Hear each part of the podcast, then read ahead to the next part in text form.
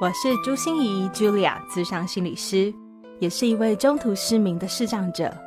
在咨商室里，我听你说；在 Podcast 里，也邀请你来听我说那些肉眼看不见，但是心里却更能看到的心理学小技巧与翻转人生的故事。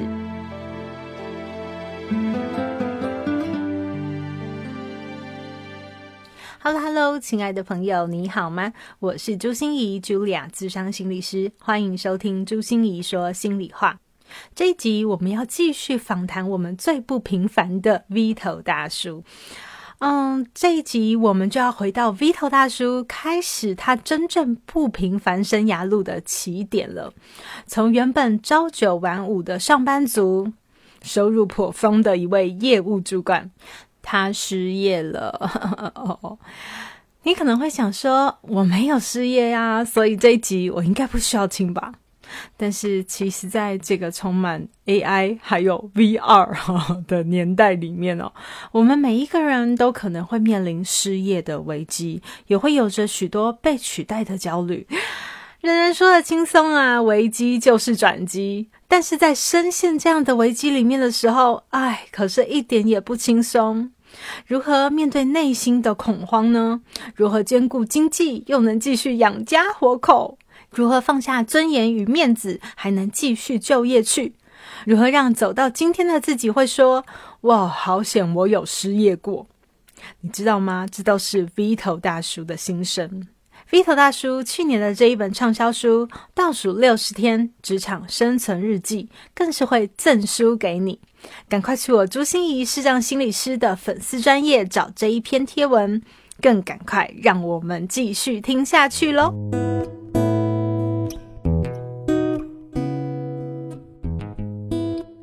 第一部分呢，就是我在开始呃展开这段旅程的第一个挑战。那时候老板给我六十天的时间去做最后的努力，啊，如果努力没有达到他的业绩目标，我就会失去工作。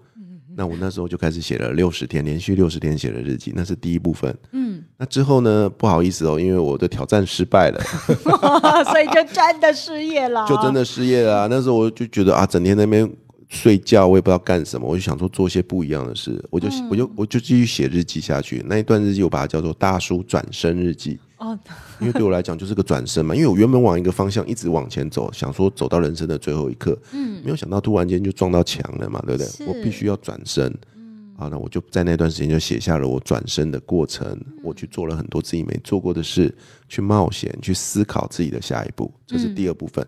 后来呢，我又写了第三部分，叫做大叔直训日记。职训，职训日记，因为我后来觉得说这样下去不行啊，我想要还是想要回去职场，因为我小朋友还小嘛，对我我不能就这样休息下去，然后我就想说，那回去之前应该可以帮自己充充电吧，然后刚好就是失业的人都会有上职训班的一个权利，对。对不对？所以我就去报考了职训班，那那哎，先是落榜一次啊，这超难过的。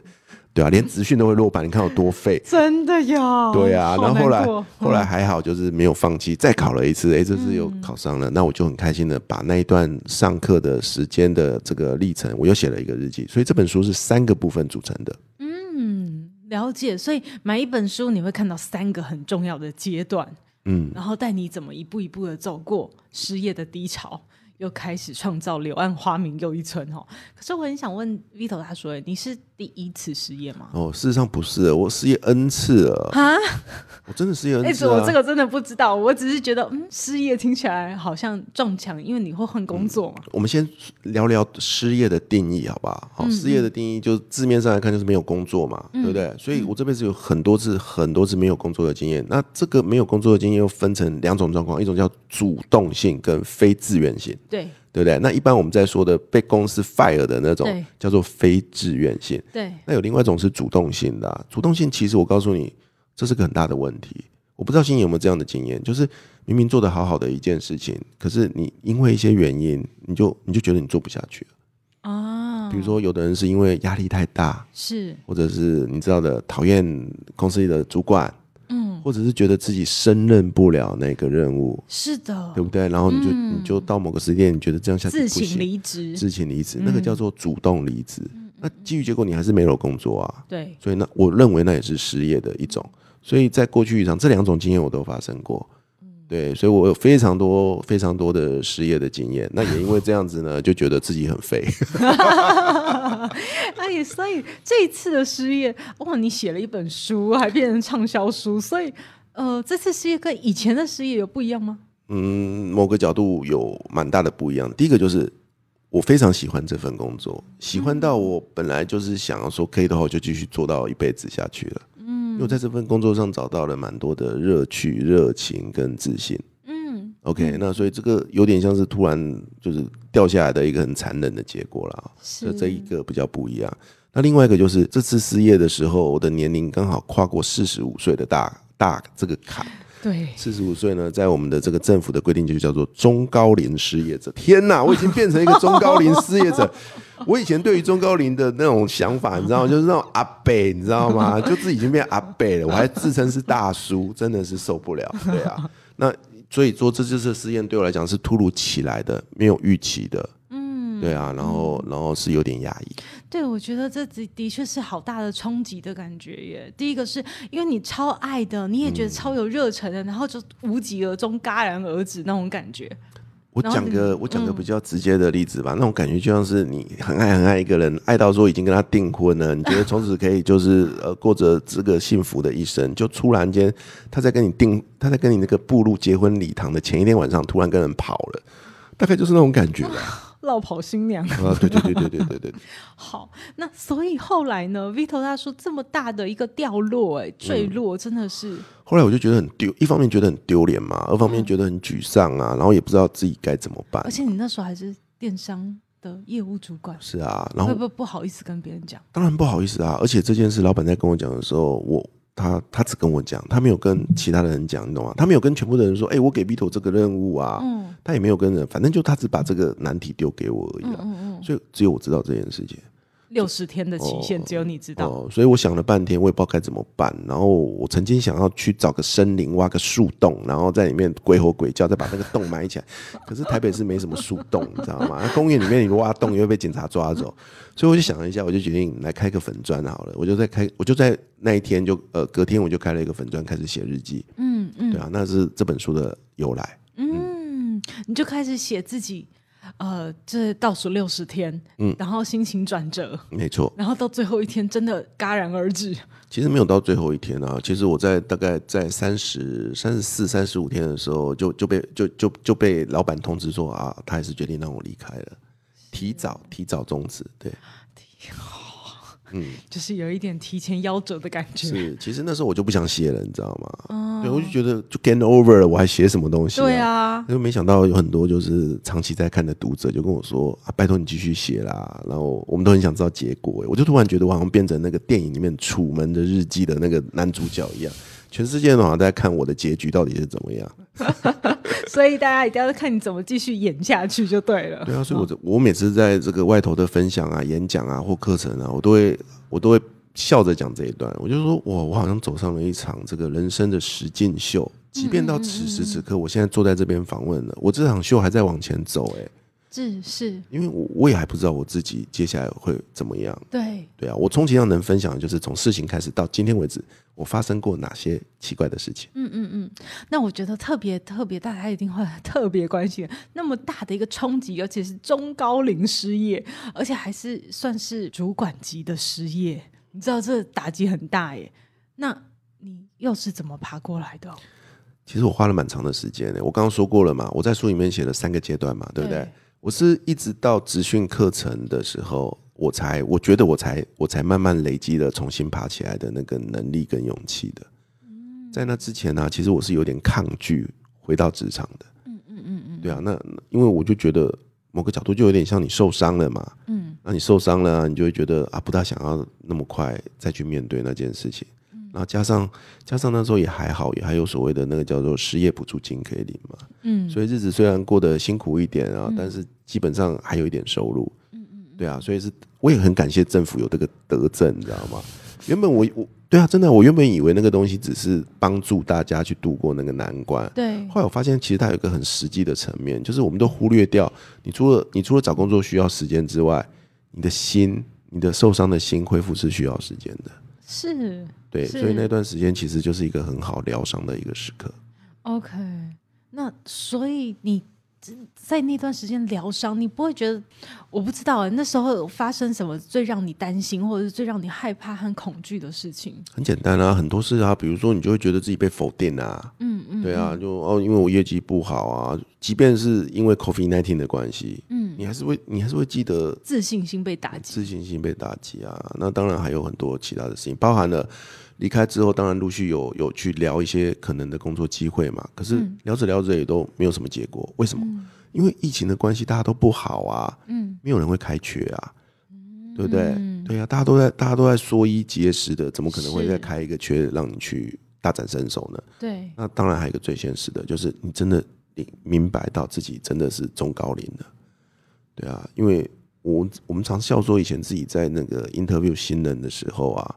真的，只要过三十五岁以上啊，就就很难有机会。我们常常在笑着说，其实哦，我也可以跟大家分享啊。我有问过、请教过很多人资的人资界的前辈哦。对啊，啊，对，像最近啊，这个网络上有一篇非常红的文章哦，是这个商周的商周的这个这个何飞鸿写的。嗯，他在写说啊，他的标题是“五十岁以上的主管小心用”。嗯，哦，这篇文章出来就。被疯狂的在转发，因为有人说他带着年龄的歧视。哦，那当然，他后他后面自己又跳出来，又再写了一篇，意思就是说他其实在客观的分析自己的经验而已。嗯，客观的。OK，那我自己就就深刻面临到这样的一个挑战啊。嗯嗯，对啊，那我们过去在在。寻找新人的时候，坦白说，一定都是找年轻的干呐。对对啊，因为一方面你的那个薪资没那么高嘛，嗯对不对？然后二方面你要做的事情，其实因为你在啊，所以他们要做的就是一些比较执行面的事情。嗯嗯，对啊，那那当然找主管又是另外一回事。嗯，但是在现在，在一个呃正常发展的组织里面，你会发现大部分流动的都是比较中低阶层的人。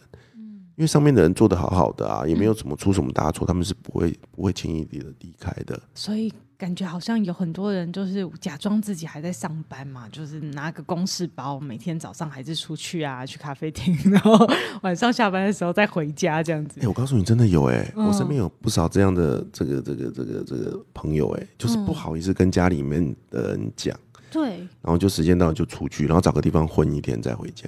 对，所以 Vito 他说你居然写粉砖，昭告天下上。可是我一开始我也没有昭告天下，我是用匿名的方法写的哦，因为我也不好意思讲我是谁嘛，我是一直要到出书前才正式公告说啊，那是我写的。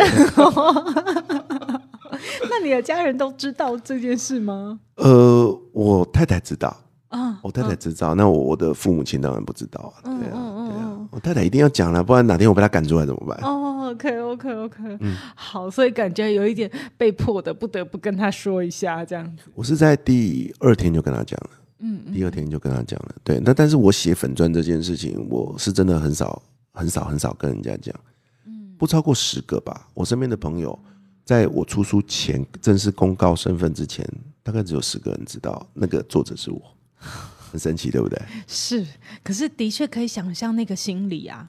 就是那种，嗯，自己还没有处理好的伤口，还不想要让别人看的感觉。对啊，对，这也很有趣。就是我们那时候决定要公开的原因很简单，因为要出书嘛，出书就要一个作者的名字嘛。对，所以就开始跟出版社讨论，哎，你到底用哪个笔名呢？我把它叫艺名，然后想了一大堆艺名，都没有一个他们觉得好的。嗯，然后后来心里面突然有个声音说，反正我都决定要把这个过程揭露出来，那我出这本书的目的是想要鼓励。鼓励所有跟我一样遇到这种生命低潮的人走出来。嗯，如果是这样的话，我应该要用自己的本名出书，嗯，因为这样才会让他们觉得是真的，不是骗人的嘛，对不对？不是写小说而已。是，所以是因为这样的原因，我那时候才决定做这件事。那当然一开始会觉得心里有点这个别扭啦，可是后来很庆幸自己做了这个决定啊，因为我觉得这也是一个释放跟疗伤的一个重要的过程，因为我接受了自己。哇，听到这里好感动哦。因为我自己接纳我自己，也是常常透过这个历程。真的吗？对，嗯，我不只是我的市长，我我还记得，就是我其实对钱这件事情哦，我以前有一点清高症，我不愿意谈钱，我都不愿意跟别人谈钱。哦。然后有一次，我就是像你这样，就是我心里真的很别扭，很很难处理。然后，所以我就透过一个很敞开的方法。我有一次在讲台上跟一百个人演讲的时候。直接就，因为我都是鼓励大家要把内心的伤口敞开，就可以疗伤的一部分，这样。对，然后我就跟大家讲说，我就是爱钱，怎样？我又不是死要钱，不行吗？然后大家就给我拍手。那一次我真的觉得，哦，好棒哦！你没有，你你你你没有看到我在现场旁边看到是那一百个人全部起立鼓掌，大家都爱钱，我也爱，我也爱。对，所以真的有时候敞开也是疗伤的一部分，对不对？一定是的，不是你准备好了，然后你才敞开，而是可能透过敞开，你可以开始看到你的伤口，然后你也可以是开始让别人看到伤口，别人看到以后反应可能跟你想象的不一样。没错，这件事情其实很好用诶，那包含很多面向啊。我再举个例子，比如说懦弱，嗯嗯，我们就是每个人都有懦弱的成分啊，可是有些。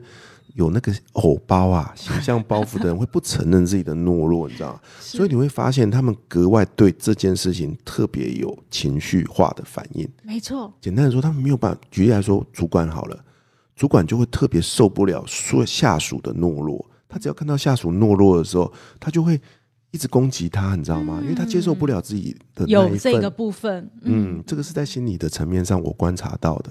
可是反，可是他这样做不会改变任何事情，因为他本身还是懦弱的。直到有一天，这个主管啊，因为一些事情，然后呢，就是无意识的在大家面前展现出他懦弱的那一部分之后，他才释放。他从此不在意懦弱这件事情，他也开始接受了别人的懦弱。没错，我写过一篇文章，叫“毛很多其实是伤很大”。没错，没错，没错。对对对，那我我觉得敞开的确是一个很好的疗愈的方式。那 Vito 他说，怎么你能从这么深的渊里面慢慢走出来？你有几个历程吗？或者是怎么样的一个阶段？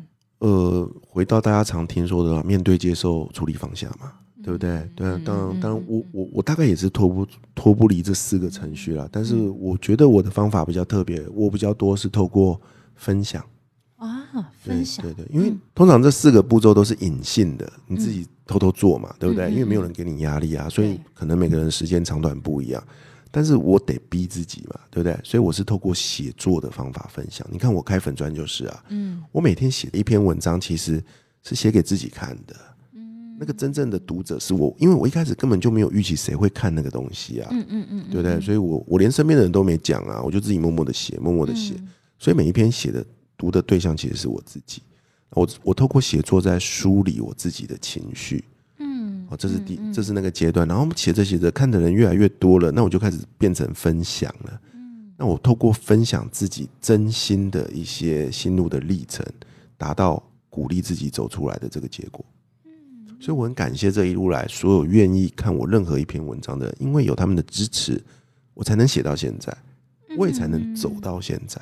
嗯嗯，对啊，因为如果没有你的支持，我我我可能早在中间的某个过程中，我就我就废掉了，嗯，就放弃了，就放弃了，就就就躲在那个深渊里面了。对对呀，所以你觉得这个一步一步前进的动力是来自于你伸手，而别人也接住你，是这样吗？我不会用伸手，哎，我只会说，我我向宇宙呼喊，呼喊，呼喊，对，因为分享嘛，对不对？我不知道喊给谁听呢，我就是分享哈，哈，把我的痛苦喊出来，嗯嗯嗯，然后然后意外的从宇宙这边得到了很多的回音跟回馈，可是我不知道那些回音跟回馈是哪里来的，就像有点像是你在山谷嘛，嗯，山谷你对着山谷喊啊，然后突然间过没多久就哦呦呦回来，你就觉得哎你不孤单，嗯。对啊，我在写作的过程中真的是这样啊，常常就是写到一半不想写了，觉得很沮丧，就再写下去干什么？就会意外就会有一两个留言说：“哦，你好棒哦，加油！”或者是“哎，我有发生跟你一样的事情呢，谢谢你，因为你的原你的文章让我勇敢的走出来。”你就会觉得哇靠，这个自己没有白做这件事啊！你你你的分享过程跟我在带中途失明成长团体好像哦，都一样，就是大家都是视障者的时候。你会发现，哎，原来他遇到的苦，我也遇到，哎，哦，原来我不是最可怜的，我不是最孤单的，每一个人都有自己的难题，然后好像这样子就可以得到一些抚慰和支持，然后你就会有更多的力量。没错，你刚刚说到一个重点哦，就是你会发现，第一个我不孤单，嗯，有很多人发生跟我一样的事情；，第二个我不是最惨的，嗯，我算好运的，你知道吗？对啊，那那你就会去思考说，那在这样的好运之下，我该多做什么？对。对的，这也是为什么一直持续到今天还在分享的原因。嗯，因为哪怕只有一个人新的人看到，或许我就可以改变他。但是我想每一个人都是这样哦，在受伤的那一下，那你的所有注意力都会放在那个伤上，所以你会觉得你的世界毁了。嗯，哦，然后天崩地裂了，人怎么会掉到最深的幽谷里面去了？但是当你会想一件事，为什么是我？对，每天都在问这个问题，为什么是我？为什么是我？嗯，二十四小时的想，嗯，对啊，直到有一天你开始把焦点从自己的身上转到外面的世界的时候，你才会停止问这个问题。对，或者是从看着自己的伤，一直很专注的看着自己的伤，转移到看到哦，政府有补助，好好哦，哦，还可以分享，真好，哎，我还活着，我在呼吸耶，然后别人比我还惨，这 样你才会发现哦，其实还有很多选择。而且呢，有一天呢，你会到另外一个新的境界哦，就是当有一天你有那个勇气看着自己的伤口，然后打从心里发出一声赞叹，哇，这个伤口形状蛮美丽的。哎，其实我跟你讲，我因为 Vito 他说我看过你的一些直播啊，或者是一些广播，听过那些节目，我就会觉得说，哇，我真的是跟你一样的人。因为我有一次听到 Vito 他说说，我很感谢我有失业的这段过程。如果让我重新选择一次，我还是会要经过这个过程。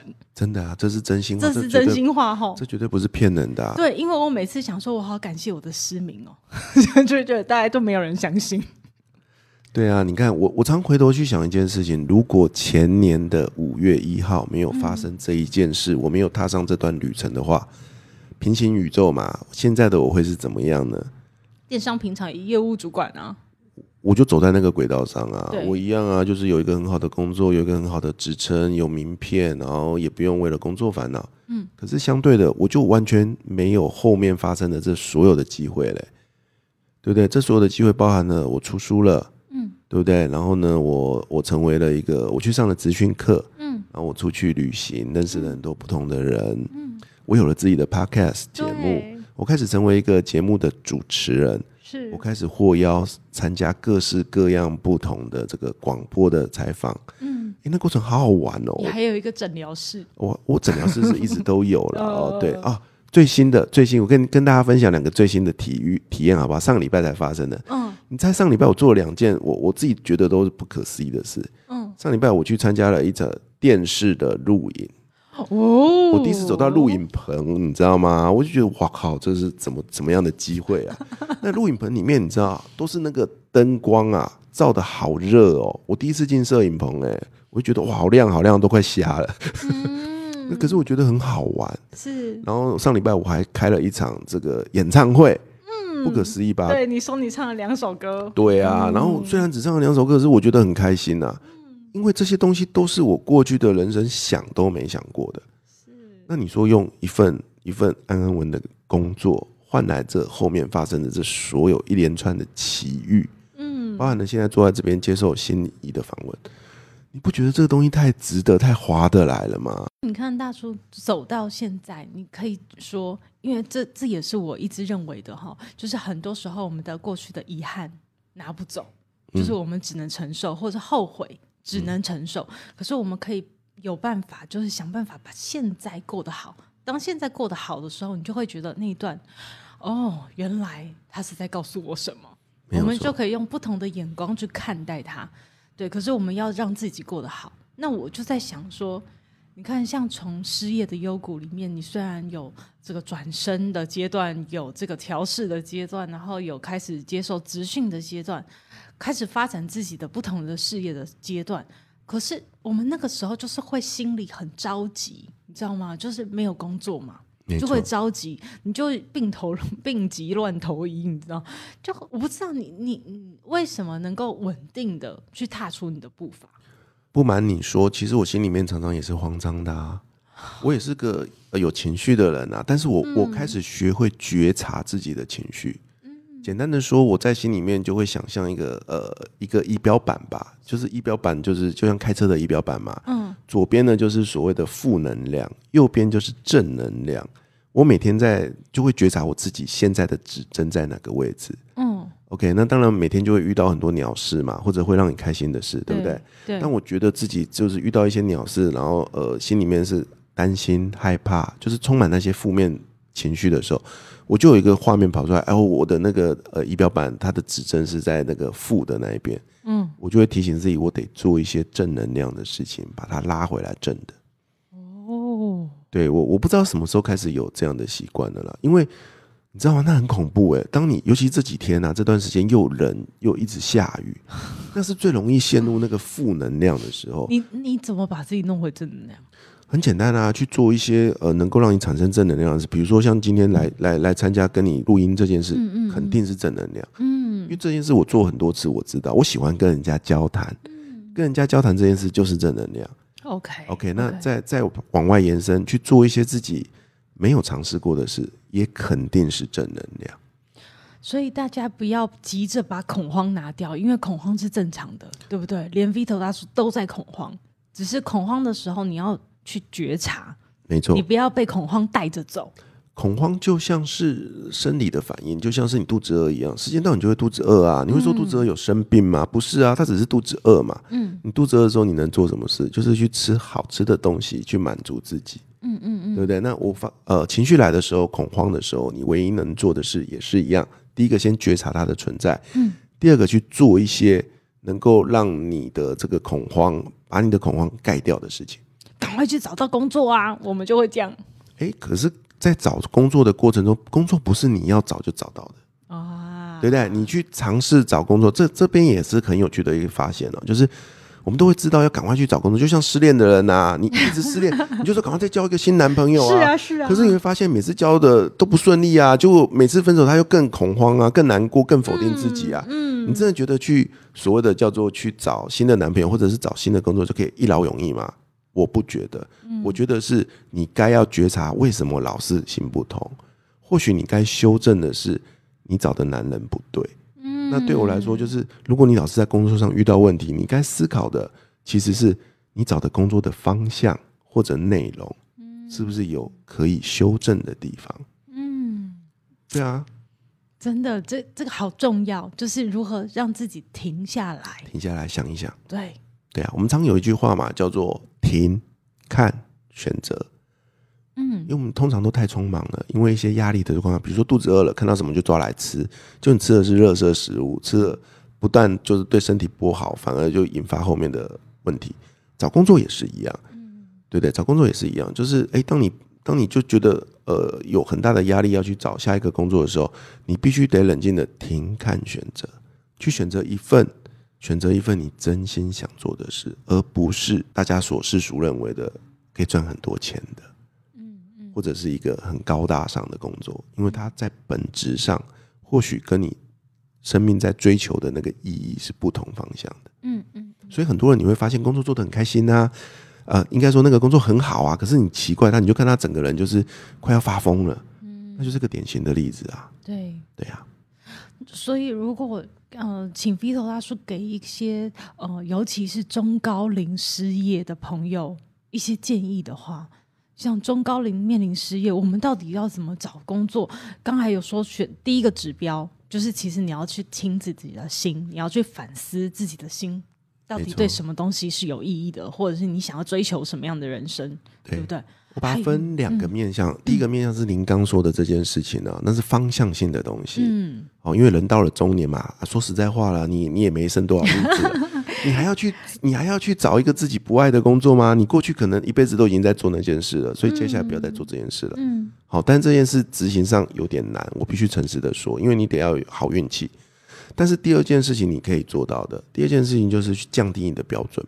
嗯，哦，因为中高龄回不去的有一个很大的原因，就是你去想象你从很高的地方掉下来，你一定会想要有个弹簧一样，咚一下就弹回去了。对，很难的。你去想象成你没有弹簧，但是你可以搭一个楼梯，慢慢的踏回去。我也是从这样开始的，先接受那种一天的工作打工嘛，嗯，变成两天，变成三天，慢慢的回去。哦，那当然这个过程中会很辛苦，因为你早就习惯那种，你知道，就是一份很好的工作啊，有很稳定的收入，突然间要接受一个类似打零工啊，或者是没什么保障的一个那个呃定呃有。就是签一个契约之类的，只有两个月或三个月。只要你评估后这件事是我适合的，我做得来的，而且是我愿意做的，你就去做。嗯嗯，不要去想那么多。对，这最怕就是自尊和面子都会被勾到。嗯，所以你一定要得要学会把腰弯下来，把头低下来，然后把手伸出来。这个好难，对不对？但是当你有所谓的生存的压力的时候，你自然做得到。所以，如果你还学不会的话，代表你过得很幸福。嗯，代表你还没有到，还没有到绝路。对啊，那也是个学习的过程呢。嗯嗯，那真的会很觉得自己很可怜吗？当你学着把弯腰弯下来，把头低下来，把手伸出来。嗯，我不会用可怜来形容了，我觉得那就是个伸展吧，生命的伸展。你以前的你啊，可能就是个硬邦邦的。我们常说嘛，僵化的。对，年纪大了嘛，那个那个，你知道的，那个关节都很硬啊，对不对？对啊。可是你你在这个过程中，你会发现你变柔软了。很好，你讲的好棒哦，就是弹性柔软。所以很多人都跟我说：“哎头，你跟前两年看起来不大一样了。”嗯，真的，因为真的不一样，因为遇到好多事情呢，我就变软了。对，所以各位，我们失业其实是在给我们另外一个学习成长的机会，就是要开启我们柔软的样子。嗯，每个人变成柔软的话，我相信你的心会更自在，因为最重要的是你的心也会跟着柔软。嗯，没错，没错。那其实最后我想问一下 Vito 大说，因为呃，其实不只是面临失业的人哦，会需要有这种失业的意识。其实我们每一个人。都在这个社会上，很多有被取代的焦虑，你知道吗？所以现在斜杠才那么多嘛，就是因为很担心自己某一个行业会不会被取代啊，所以越会越多越好啊。那你会给我们这样现在的社会的人们一些什么样的建议吗？OK，我会给大家三个建议，很中肯的建议哦。对对，就是综合我这一路走来的心得。大家会怕失业的原因是什么？就担心收入没有了嘛。对不对？所以这是最底层的问题。所以给大家的第一个建议就是，你必须要每个人都必须要趁早培养理财的好习惯。OK，OK，那我就会回想自己在刚出社会的时候，其实是有做到这件事哦。因为那时候没有什么家累嘛，所以我固定的都会把赚来的薪水不一定的比率，在那个年代是买基金嘛，嗯嗯，对不对？那我也因为这样，那时候有买了自己的房子。啊，那当然我也试过投资股票，OK。那后来结了家，呃，结了婚之后有了小孩之后，开销变大了。那坦白说这件事就没再做下去了，这是我比较遗憾的部分。嗯嗯。但是我要说的事情，如果你有固定培养这个习惯的话，我相信复利的力量是很可怕的。嗯。当我当你们这样做二十年之后，你们一定可以累积一定的一个呃资本，嗯，然后就可以让你比较不怕失业这件事情。嗯。OK，所以第一件事就是养成长期投资的好习惯。嗯。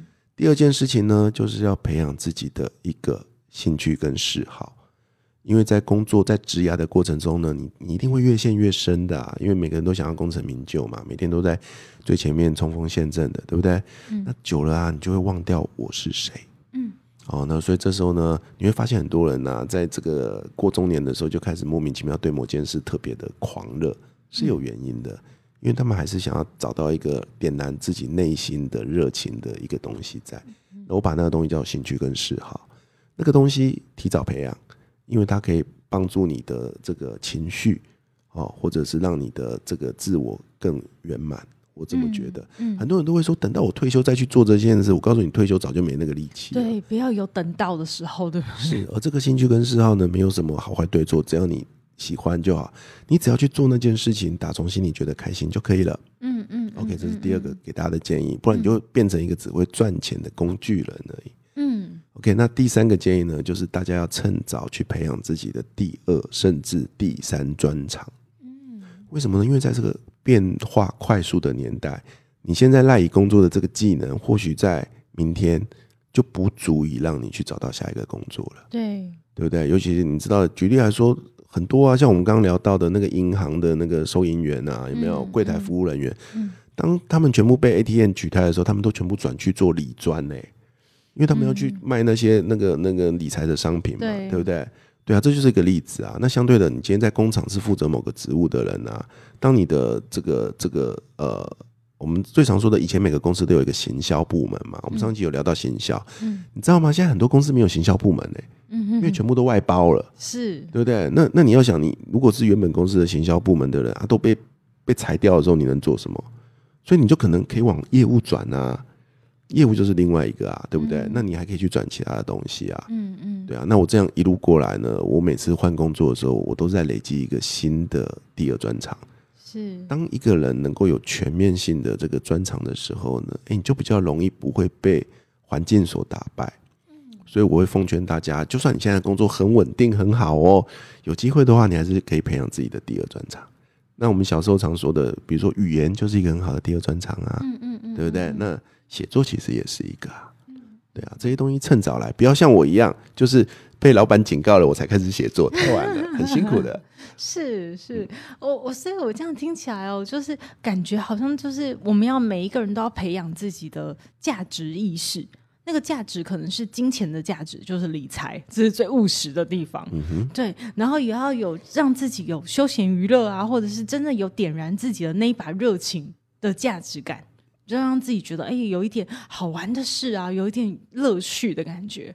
然后最后你是说价值意识，就是呃，感觉我们随时会被取代，可是你就要在每一个地方去累积你自己的东西。